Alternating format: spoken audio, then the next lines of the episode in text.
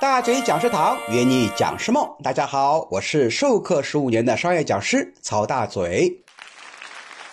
那么，如何才能去很好的演绎一个笑话呢？我们首先得找到讲笑话的规律。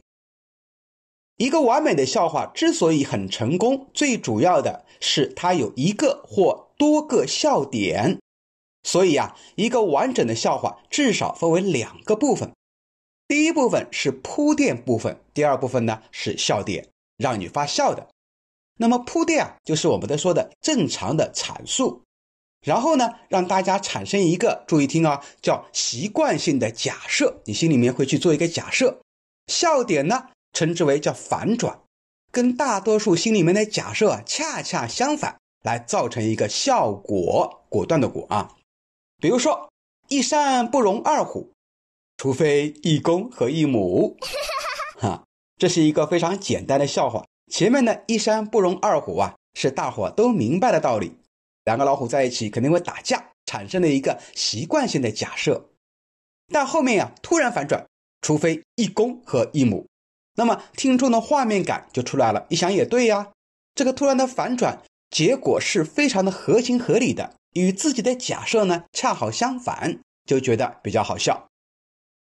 再举个例子，说儿子啊遇到什么问题呢？第一个都会喊妈，妈我饿了，妈我眼镜呢，妈我这道题不会做。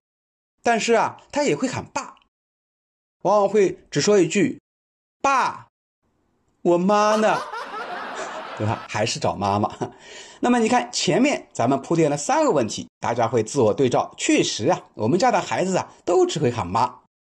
有了一个前提假设，如果找爸，大家会延伸，哎，思考是为什么找爸呢？是题目不会做吗？还是想爬高高拿东西吗？还是呃找爸爸玩游戏吗？哎，其实都不对，就是还是找妈哈。找爸的原因就是找妈，这个反转合情合理，又能带来笑点。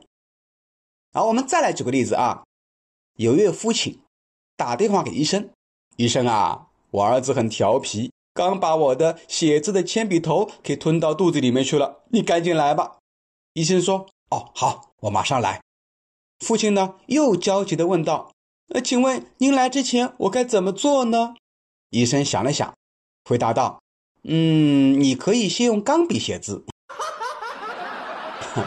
这也是一个典型的通过反转达到笑点的目的。前面呢，都是正常的阐述。